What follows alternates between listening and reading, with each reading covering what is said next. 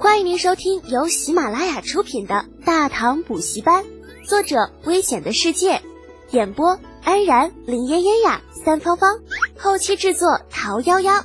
感谢订阅。第五百八十二集，人心装，你就装吧，腮帮子那肉都快抖成筛糠了，心里快乐疯了吧？还何德何能？真有意思。薛仁贵都有点看不下去了，把头转到一边，啊，努力控制情绪，不让自己表现的太过异常。刘峰自然也看出李浩是在装样子，不过他之前的表态却并不是装的，故而倒是没有什么太大的反感，叹了口气道。家父的前车之鉴就在眼前，我就算真的不计前嫌，也不可能再为这朝廷出力。侯爷，如果你真的不肯收留我，那便请放我一条生路，让我自生自灭好了。呃，这多不好啊！要是真让刘兄走了，等以后回了长安，我爹还不得骂死我？李浩热情的勾住了刘峰的肩膀，一副哥俩好的样子。要不你看这样行吧？你留下来，咱们兄弟相称，往后你就是我哥，我就是你弟弟，怎么样？刘峰应该是很多年没有跟人如此近距离的接触过了，表情有些不大自然，强忍住把李浩推开的冲动，僵硬的点点头，一切听侯爷吩咐。太好了！李浩啪的甩了个响指，大手一挥，走，咱们回去。等会儿吃过饭，叫醒茵茵那丫头，咱就搬家。从今往后呢，刘兄就是我大哥，他家就是我家，兄弟有福同享啊！刘峰有点懵，为什么总觉得自己吃亏了呢？什么叫我家就是他家？那下一句呢？他家还是他家？一群人热热闹闹的回了驿馆，吃过饭之后，因为某人突然有些困了，于是将计划调整为睡一觉，然后再叫上程茵茵搬家。那结果呢？某人这一睡就是一整天，等醒了，外面天又黑了。李浩同志尴尬的挠着头，这家伙大半夜的搬家显然不现实。知道的，这是他李浩睡过头了；不知道的，还以为是闹鬼了呢。嗯，那啥，仁贵呢？瞅了一眼杵在边上的铁柱，李浩有些纳闷我记得今天应该是他的班吧？铁柱憨憨的回道。嗯，少爷，仁贵呃带着人跟刘世子收拾宅子去了，小小姐也跟着去了。算算时间，这会儿差不多应该回了。李浩眨眨眼睛，老刘这儿子挺不错的哈，有眼力劲儿。要么怎么说，未经风雨难成人，不经打击老天真嘞。跟老刘活着那会儿，人刘峰怎么说也是一官二代。啊，估摸着你就是打死他，他也没有这眼力见儿啊！德简哥哥，你醒了。程茵茵的声音打断了李浩的胡思乱想。小姑娘蹦蹦跳跳跑到他的身边，背着手，努力装出一副很生气的样子。德简哥哥，你怎么可以这样？自己在家偷懒，害人家干了一天的活。干的活？你干什么了？从头到脚打量了程茵茵一下。就干净的跟个小仙女儿似的，身上连点灰都没有。李浩才不相信他会去干活。我我，程茵茵一滞，皱起了小鼻子。人家去寻宝了，不行吗？而且你看我找到了什么？什么？该不会是什么破砖烂瓦吧？李浩实在想不出刘文静那座被抄了个底儿朝天的宅子还能有什么不值钱的东西。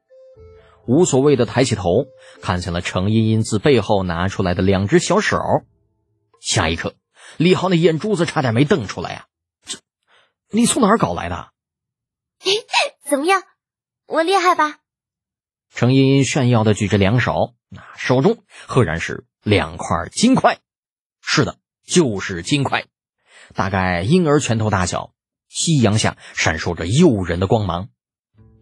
李浩不记得从哪本书中看到过一句话，那话说，人类对于黄金的喜爱已经被刻印到灵魂深处。当看到这句话的时候，他曾对此表示出了严重的不屑。金子而已，算什么呢？啊，老子在金店也见得多了，也没有生出什么据为己有的想法，对不对？但是现在他不得不说，书里写的是对的。看着程茵茵手里那两大块金子，无论李浩怎么狡辩，他都必须承认自己喜欢这东西呀。愣了足足有十几个呼吸，理智终于战胜了欲望。在大腿几乎被自己掐青的情况下，李浩平静下来，淡淡的问道：“哪儿来的？”“在刘家大宅找到的。”“德简哥哥，你不知道，就刘家后宅那座假山，其实那里面是空的。刘峰下午带着我们将假山打开了，里面只有两只这么大的箱子，里面装的全都是这种金子。”程茵茵兴奋的连说带比划。让李浩知道金子来历的同时，心中也充满了无奈。合着这东西是有主的，怪不得薛仁贵那边一点动静都没有，也就程茵茵这傻丫头能乐得跟什么似的。还了吧，你又不缺这点金子。我不，这是我找到的。那程茵茵像是个受惊的小兔子，飞快的将这金子藏到身后，警惕的盯着李浩。李浩苦笑：“金茵呐。”那是有主的，你要缺钱呢，从我这儿拿，别贪这小便宜啊！我，程茵茵还想再说些什么，院外传来了一阵脚步声，将他打断。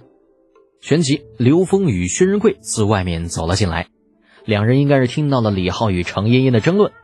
刘峰主动开口替二人解围道：“侯爷，金子的确是茵茵小姐找到的。”李浩不耐烦的一挥手：“少来这套，刘峰啊！”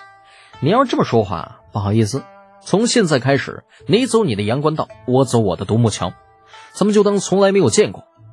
侯爷，刘峰还打算再说什么，却被薛仁贵从边上拉了一把，摇了摇头。薛仁贵低声道：“刘兄，别说了，将军从不喜欢占人便宜，从不占人便宜吗？”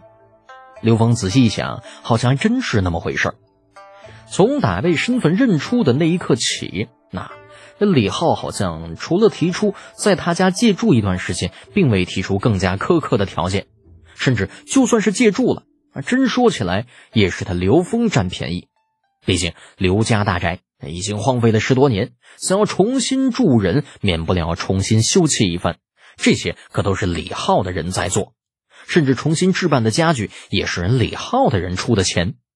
而这些东西，将来在李浩离开太原的时候是不可能带走的，全部都会给刘峰留下。换个角度想想，李浩固然是在刘家借住了一段时间，但同时也是出钱替刘峰把这刘家大宅给重新修整了一遍，并不是白吃白住。这么一想之下，啊，这刘峰突然发现，哦，之前印象中的寄人篱下什么的，好像都是他的一厢情愿。人家李浩从头到尾压根就没这想法。不仅如此，啊，甚至李浩还一直以平等的身份在与自己对话。